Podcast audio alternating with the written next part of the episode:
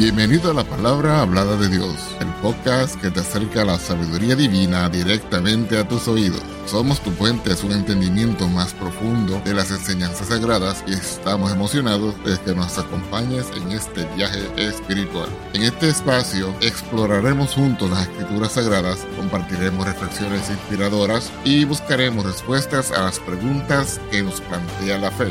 Nuestra misión es brindarte una experiencia enriquecedora y edificante donde puedas encontrar consuelo, orientación y entendimiento a través de la palabra de Dios. Si deseas conocer más acerca de nuestro podcast o acceder a recursos adicionales, visita nuestro sitio web en www.lphdd.org. Además, estamos aquí para escucharte, así que no dudes en ponerte en contacto con nosotros a través de nuestro correo electrónico, la palabra hablada de Dios gmail.com o escribiéndonos a nuestra dirección postal, la palabra hablada de Dios, apartado postal 2017 PMB 345 Las Piedras, Puerto Rico 00771. Estamos comprometidos en ser un faro de luz espiritual en tu vida, así que únete a nosotros en cada episodio mientras exploramos juntos las profundidades de la palabra de Dios. Vamos ahora al tema de esta ocasión.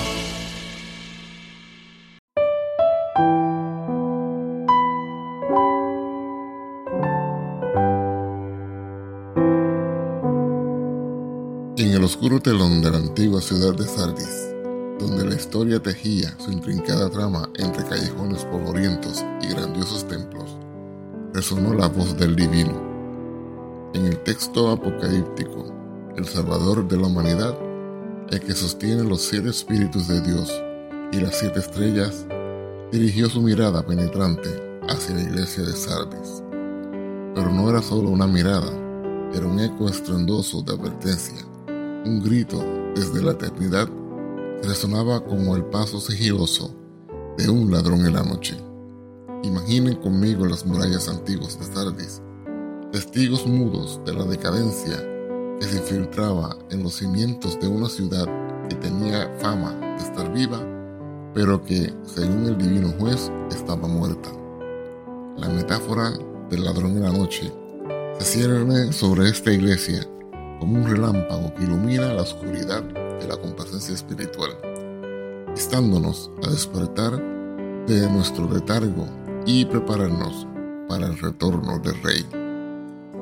En nuestro propio escenario vital, las palabras del Apocalipsis resonarán con un eco temporal trascendiendo el tiempo y el espacio para confrontarnos a todos nosotros.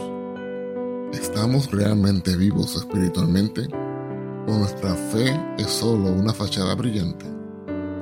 Enfrentémonos a la advertencia divina con corazones abiertos y mentes dispuestas, porque así como la iglesia de Sardis fue llamada a la reflexión, también nosotros somos interpelados por el mismo Dios que conoce nuestros secretos más profundos. Preparémonos para explorar la verdad impactante detrás de la metáfora del ladrón y la noche en la iglesia de Sardis. Vamos a dar lectura a Apocalipsis capítulo 3, versos 1 al 6, en el nombre del Señor Jesucristo. Y escribe al ángel de la iglesia en Sardis, el que tiene los siete espíritus de Dios y las siete estrellas, dice estas cosas. Yo conozco tus obras, que tienes nombre de que vives y estás muerto. Sé vigilante y confirma las otras cosas que están para morir, porque no he hallado tus obras perfectas delante de Dios. Acuérdate pues de lo que has recibido y has oído, y guárdalo, y arrepiéntete. Y si no velares, vendré a ti como ladrón, y no sabrás en qué hora vendré a ti. Mas tienes unas pocas personas en Sardis que no han ensuciado sus vestiduras, y andarán conmigo en vestiduras blancas, porque son dignos. El que venciere será vestido de vestiduras blancas, y no borraré su nombre del libro de la vida, y confesaré su nombre delante de mi Padre y delante de sus ángeles. El que tiene oído, oiga lo que el Espíritu dice a las iglesias. El tema para esta ocasión es como ladrón en la noche. Situada en la región occidental de lo que hoy conocemos como Turquía, la ciudad de Sardis descansaba majestuosamente en el valle del río Hermo. Su estratégica ubicación en la confluencia de importantes rutas comerciales la catapultó hacia la cima de la prosperidad, convirtiéndola en la capital del antiguo reino de Lidia. Sardis era más que una ciudad, era un emblema de opulencia, rodeada de importantes murallas que se alzaban como guardianes de su riqueza. La ciudad relucía con la extravagancia de la industria textil y la acuñación de monedas, generando una economía pujante. La fama de su resplandor llegó a oídos lejanos, atrayendo a comerciantes y viajeros en busca de fortuna. Sin embargo, tras la fachada de prosperidad y gloria, se cernía una sombra espiritual. La abundancia material parecía haber cegado a muchos ante la necesidad de una vida espiritual vibrante. La ciudad estaba impregnada de una atmósfera de complacencia y decadencia moral. El esplendor de Sardis, en lugar de elevar los corazones hacia lo divino, parecía hundirlos en la superficialidad y la autocomplacencia. Este contexto histórico y geográfico establece el escenario perfecto para entender el mensaje divino dirigido a la iglesia de Sardis. La prosperidad de la ciudad, paradójicamente, se convierte en el crisol de desafíos espirituales. La opulencia no fue un escudo contra la indiferencia espiritual, más bien se convirtió en el velo que ocultaba la necesidad apremiante de un despertar espiritual. En el trasfondo de las murallas de Sardis, donde resonaban los ecos de la historia y la vida cotidiana, se alza la voz del Salvador que conoce todas las cosas. El mensaje apocalíptico, con su llamado a la vigilancia y el arrepentimiento, se convierte en un eco divino que atraviesa las capas de la realidad material y alcanza los corazones de aquellos que, aunque rodeados de opulencia, necesitan ser revivificados espiritualmente. Así, el contexto histórico y geográfico de Sardis no solo proporciona un telón de fondo atractivo para la narrativa bíblica, sino que también revela la profunda conexión entre la realidad terrenal y el llamado divino a una vida espiritual genuina. En el inicio del mensaje a la iglesia de Sardis, el Señor se revela como aquel que tiene los siete espíritus de Dios y las siete estrellas. Esta descripción no es meramente ornamental, es un simbolismo profundo que conecta directamente con la situación espiritual de la iglesia y la presencia divina en medio de la misma. La referencia a los siete espíritus de Dios evoca la imagen de la plenitud y la perfección del Espíritu Santo. La totalidad de los siete espíritus subraya la riqueza y la diversidad de los dones y las manifestaciones del Espíritu Santo en la vida de la iglesia del Señor. Esta plenitud divina está disponible para capacitar, guiar y transformar a los creyentes, pero en Sardis parece haber sido desatendida. Las siete estrellas representan a los ángeles de las iglesias, según se explica en Apocalipsis 1, verso 20. En el contexto de Sardis, esto sugiere que la comunicación directa de Dios con su iglesia estaba comprometida. La relación entre el cielo y la comunidad cristiana estaba en riesgo, como si las estrellas, símbolos de la guía celestial, estuvieran perdiendo su resplandor en Sardis. Al afirmar que posee los siete espíritus y las siete estrellas, Cristo se presenta como el soberano que tiene control total sobre la vida espiritual y la dirección de la iglesia. Esta afirmación resuena en el Antiguo Testamento, donde la plenitud del Espíritu se asocia con la sabiduría y el poder de Dios. Isaías capítulo 11, verso 2 dice así la palabra del Señor.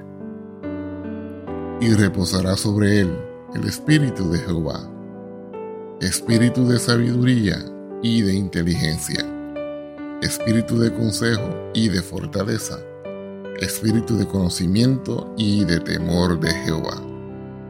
En Sardis, este recordatorio del dominio divino destaca la necesidad urgente de someterse nuevamente a la dirección del Espíritu Santo. La riqueza y la opulencia de Sardis podrían haber engañado a la iglesia, haciéndola confiar en sus logros terrenales en lugar de depender completamente de la guía y la plenitud del Espíritu Santo. Cristo, al presentarse como el poseedor de los siete espíritus y las siete estrellas, apunta directamente a la desconexión entre la apariencia externa de la iglesia y su realidad espiritual interna. La iglesia de Sardis estaba llamada a reconocer la necesidad de restaurar la comunión con el Espíritu Santo y permitir que su plenitud transformadora fluyera nuevamente en su vida corporativa. El mensaje a la iglesia de Sardis comienza con un juicio divino directo. Yo conozco tus obras, que tienen nombre que vives y estás muerto. A pesar de la apariencia externa de la vitalidad espiritual, la realidad interna de la iglesia estaba marcada por la muerte espiritual. Este diagnóstico severo resuena como un toque de atención a una congregación que podría haber estado confiada en su propia justicia y logros, sin percibir la decadencia espiritual que se infiltraba. La amonestación se presenta en el llamado a la vigilancia. Jesús insta a la iglesia a ser vigilante y afirmar las cosas que están para morir. Este llamado a la vigilia es una respuesta a la indiferencia y a la complacencia espiritual que amenazaban con apagar la luz de la fe. La imagen es la de un centinela que debe permanecer alerta en medio de la oscuridad, consciente de los peligros que se echan. El Señor identifica áreas en la iglesia que están para morir lo que implica aspectos de la fe y la práctica cristiana que están en peligro de extinción. Esta advertencia resalta la vulnerabilidad de la vida espiritual cuando no se mantiene activa y nutrida. La iglesia de Sardis es llamada a fortalecer y revivir estos aspectos antes de que se desvanezcan por completo. El llamado afirma las obras implica una evaluación seria de la calidad de las acciones y prácticas de la iglesia. No es solo una cuestión de actividad, sino de la autenticidad y vitalidad espiritual detrás de esas obras. La iglesia debe examinar críticamente su testimonio y servicio para asegurarse de que reflejen verdaderamente la vida y la gracia de Cristo. Esta amonestación no es simplemente una llamada a la acción, es un despertar urgente. La iglesia de Sardis está en un estado crítico que requiere una respuesta inmediata. La muerte espiritual no debe tomarse a la ligera y la llamada a la vigilancia es un recordatorio de que el tiempo es crucial. La luz de la fe está parpadeando y es hora de reavivarla antes de que se apague por completo. En esta amonestación, la iglesia de Sardis se enfrenta a una verdad incómoda, pero necesaria. La vitalidad espiritual no puede ser simulada. El llamado a la vigilancia es un recordatorio temporal para todas las iglesias y creyentes de mantenerse despiertos y activos en la búsqueda de una relación genuina y vibrante con Cristo. En medio de la amonestación a la iglesia de Sardis, surge un llamado profundo a la memoria. Acuérdate pues de lo que has recibido y has oído. Este acto de recordar no es simplemente un ejercicio mental, sino un recordatorio deliberado de las verdades fundamentales de la fe cristiana que la iglesia había recibido en su inicio. El llamado a guardarlo implica más que una mera retención de información. Es un compromiso activo de preservar, proteger y vivir de acuerdo con las verdades reveladas. El siguiente paso natural es el arrepentimiento. Y arrepiéntete. Este es un cambio de dirección, una vuelta hacia la verdad perdida, un reajuste de la brújula espiritual hacia la fidelidad y la vida en Cristo. El no atender a este llamado de recordar, guardar y arrepentirse tiene una consecuencia seria. Y si no velares, vendré a ti como ladrón, y no sabrás en qué hora vendré a ti.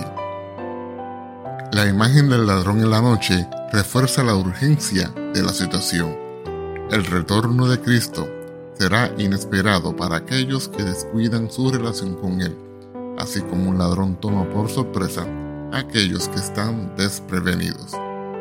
Este llamado al arrepentimiento no es solo un ejercicio formal, es un regreso al corazón de la fe, al primer amor, a la sinceridad y a la pureza de la relación con Cristo. El valor de este retorno va más allá de evitar el juicio. Es la restauración de la comunión y la plenitud espiritual que solo se encuentra en una relación íntima y viva con el Señor. Este llamado al arrepentimiento no es único de Sardis, es una exhortación constante a las iglesias y a los creyentes a lo largo de la historia. En cada generación, la llamada de Cristo resuena, recordándonos que el arrepentimiento no es solo un evento puntual, sino un proceso continuo de retorno y renovación. Así, en medio de la amonestación y advertencia, se presenta un camino de restauración, recordar guardar, arrepentirse.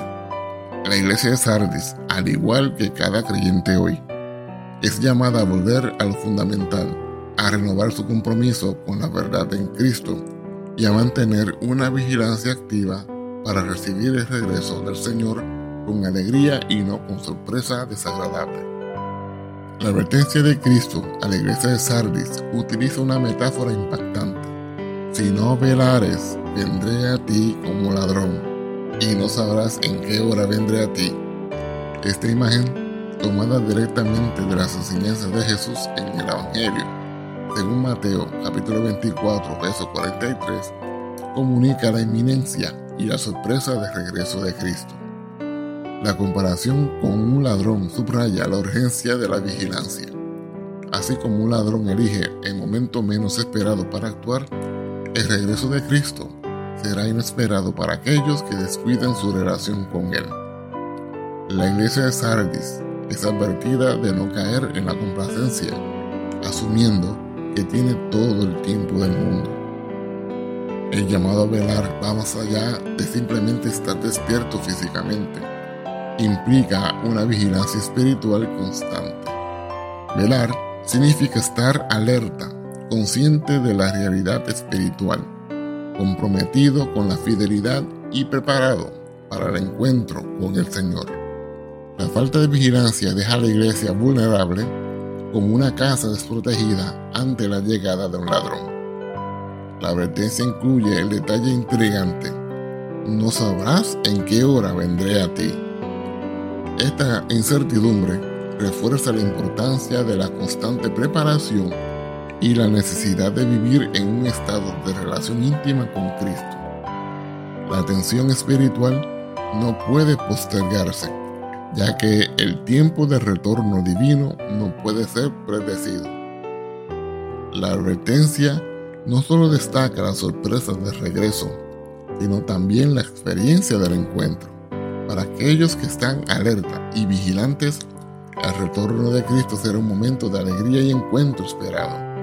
Sin embargo, para aquellos que descuidan su vigilancia espiritual, será un momento de sorpresa desagradable y pérdida. En esta imagen del ladrón en la noche, la iglesia de Sardis recibe una advertencia contundente sobre la importancia de mantenerse alerta y preparada. Cada creyente es desafiado a vivir con una conciencia constante de la inminencia del retorno de Cristo, viviendo de manera que refleje la expectación y la fidelidad a aquel que viene como ladrón en la noche. La metáfora del ladrón en la noche, aunque inicialmente dirigida a la iglesia de Sardis, resuena a lo largo de la historia y mantiene su relevancia en la actualidad. La enseñanza de Jesús sobre la inminencia de su retorno y la necesidad de vigilancia se extiende más allá de un contexto histórico específico, hablando a todas las generaciones de creyentes. La advertencia como ladrón en la noche es un recordatorio de la tendencia humana caer en la complacencia espiritual. En medio de los desafíos diarios, las distracciones y las demandas del mundo, la iglesia puede encontrarse en peligro de descuidar su relación con Cristo la imagen del ladrón destaca la sorpresa que aguarda a aquellos que no están vigilantes. La constante necesidad de velar sigue siendo crucial para la iglesia actual. Vivimos en un mundo que fácilmente puede desviar nuestra atención de lo eterno hacia lo temporal. La tentación de la complacencia espiritual sigue presente y la llamada a estar alerta y vigilante es más relevante que nunca. La imagen del ladrón en la noche es un llamado a despertar para las iglesias contemporáneas que podrían estar adormecidas espiritualmente. La rutina religiosa y la falta de una conexión viva con Cristo pueden conducir a una forma de cristianismo dormido, incapaz de percibir la urgencia espiritual de los tiempos. La advertencia no es solo un recordatorio de peligro, sino también una invitación a la esperanza. Aquellos que vigilan y mantienen su relación con Cristo viva no solo evitarán la sorpresa desagradable, sino que también experimentarán un encuentro esperado y gozoso con su Señor en su retorno. Así, la advertencia como ladrón en la noche resuena en nuestros días como una llamada a la vigilancia constante, la renovación espiritual y la anticipación alegre del retorno de Cristo. La iglesia actual, al igual que Sardis, es desafiada a mantenerse despierta y preparada, lista para recibir al Señor en cualquier momento. En el mensaje a la iglesia de Sardis, las revelaciones continúan en Apocalipsis capítulo 3, versos 4 y 5, ofreciendo un contraste vívido entre aquellos que han permanecido fieles y aquellos cuya fe ha languecido en la complacencia. Mas tienes unas pocas personas en Sardis que no han ensuciado sus vestiduras, y andarán conmigo en vestiduras blancas, porque son dignos. La referencia a vestiduras blancas simboliza la pureza espiritual y la rectitud. En la cultura bíblica, las vestiduras blancas eran un simbolismo de inocencia, redención y victoria sobre el pecado. En contraste con la iglesia en general, algunas personas en Sardis se destacan como aquellas que han mantenido su pureza espiritual. La promesa de que andarán conmigo en vestiduras blancas es profundamente significativa. Implica una íntima comunión y una relación cercana con el propio Cristo. Este caminar en vestiduras blancas sugiere una vida que refleja la justicia y la santidad, una vida alineada con los valores del reino. El texto enfatiza estos individuos son dignos de vestir estas vestiduras blancas. Su fidelidad y pureza espiritual no son pasadas por alto, son reconocidas y premiadas por el propio Cristo. Esto resalta la importancia de la fidelidad en la vida del creyente y cómo esa fidelidad se produce en una recompensa celestial. El que venciere será vestido de vestiduras blancas y no borraré su nombre del libro de la vida, y confesaré su nombre delante de mi Padre y delante de sus ángeles. Aquí la promesa se extiende a aquellos que superan las pruebas y luchan victoriosamente. El vencedor será honrado con vestiduras blancas, simbolizando la justicia y la pureza otorgadas por Cristo como recompensa por su fidelidad. La afirmación no borraré su nombre del libro de la vida, es especialmente significativa. El libro de la vida es un registro celestial de aquellos que tienen vida eterna en Cristo. La promesa de no borrar sus nombres enfatiza la seguridad y la permanencia de la salvación para aquellos que perseveran en la fe. El texto concluye con la promesa de que Cristo confesará el nombre del vencedor delante de su Padre y los ángeles esta declaración subraya la importancia de la identificación pública con Cristo y la garantía de que aquellos que lo reconocen fielmente serán reconocidos en la presencia celestial. En conclusión, en el oscuro lienzo de la historia, la iglesia de Sardis emerge como un testimonio temporal de la lucha entre la opulencia terrenal y la vitalidad espiritual. En medio de las murallas que protegían sus riquezas materiales, la iglesia estaba llamada a regir murallas espirituales que resguardaran su relación con aquel que tiene los siete espíritus de Dios y las siete estrellas. La imagen del ladrón en la noche, aunque pintada en el contexto antiguo de Sardis, trasciende el tiempo y se proyecta hacia el presente. La advertencia resuena con eco en los pasillos de cada iglesia, en los corazones de cada creyente. El llamado a la vigilancia persiste, cortando a través de la complacencia y recordándonos que en cada generación el ladrón acecha en la oscuridad. Hoy, en un mundo saturado de distracciones y luces fugaces, la iglesia moderna se enfrenta al mismo desafío que Sardis.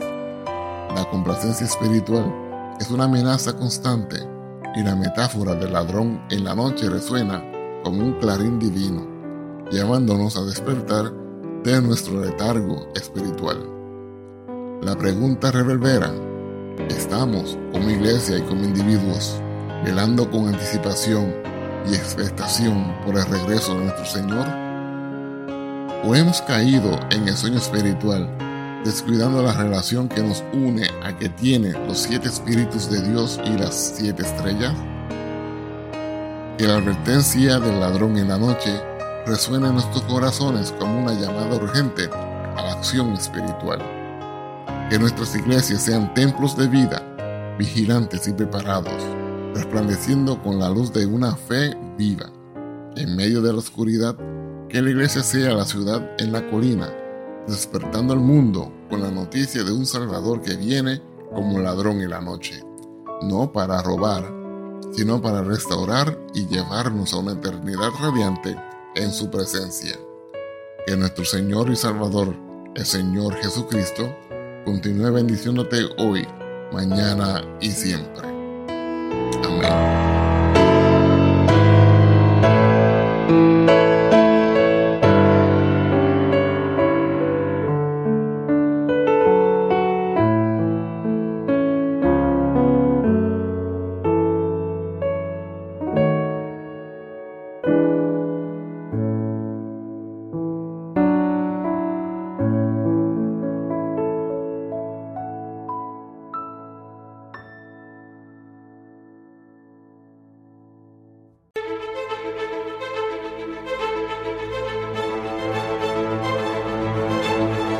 Gracias por acompañarnos en otro inspirador episodio. Esperamos que esta experiencia haya enriquecido tu espíritu y alma y que te haya acercado aún más a la sabiduría divina. Si te ha gustado lo que has escuchado, te invitamos a suscribirte a nuestro podcast y a compartirlo con amigos y familiares que también buscan el crecimiento espiritual. Tu apoyo nos ayuda a llegar a más personas y a seguir compartiendo la palabra de Dios. Recuerda que puedes acceder a más recursos y mantener contacto con nosotros a través de nuestro sitio web en www.lphdd.org.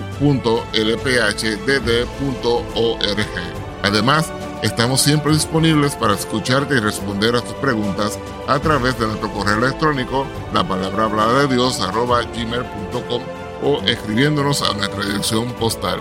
La palabra hablada de Dios, P.O. Box 2017 PMB 345 Las Piedras, Puerto Rico 00771. Nos despedimos con gratitud por tu sintonía y te esperamos en el próximo episodio. Que la paz, la justicia, el amor y las bendiciones de nuestro Dios te acompañen en cada paso de tu camino. Hasta la próxima en la palabra hablada de Dios. Dios te bendiga. Amén.